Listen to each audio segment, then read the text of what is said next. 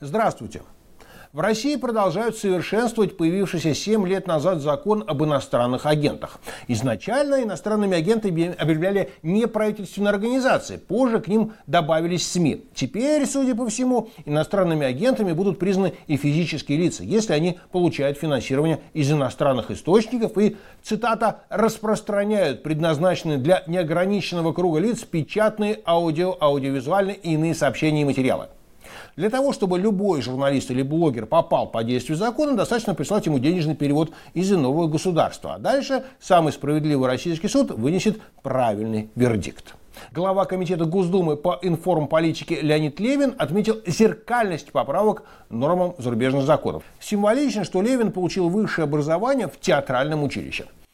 А как в Америке? В США аналогичный закон ФАРа появился в 1938 году и был предназначен для борьбы с нацистской и фашистской пропагандой. Закон неоднократно пересматривался. Так, в 1995 году из текста закона был удален термин «политическая пропаганда». Дело в том, что в Калифорнии захотели показать канадский документальный фильм. Фильм сочли пропагандой, был подан иск в суд, который закончился поражением Минюста.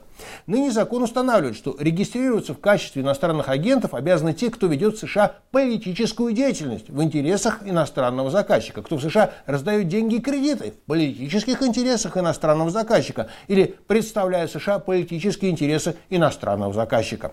По состоянию на первую половину прошлого года в США в качестве иноагентов были зарегистрированы 6 юрлиц, выполнявших российские заказы. Две компании представляли интересы Олега Дерипаски. Одна – банка ВТБ. А три были структурами, через которые в США работали финансируемые правительством России телеканал RT и агентство «Россия сегодня» правозащитных организаций журналистов в этом списке нет. Такие дела. Thank you.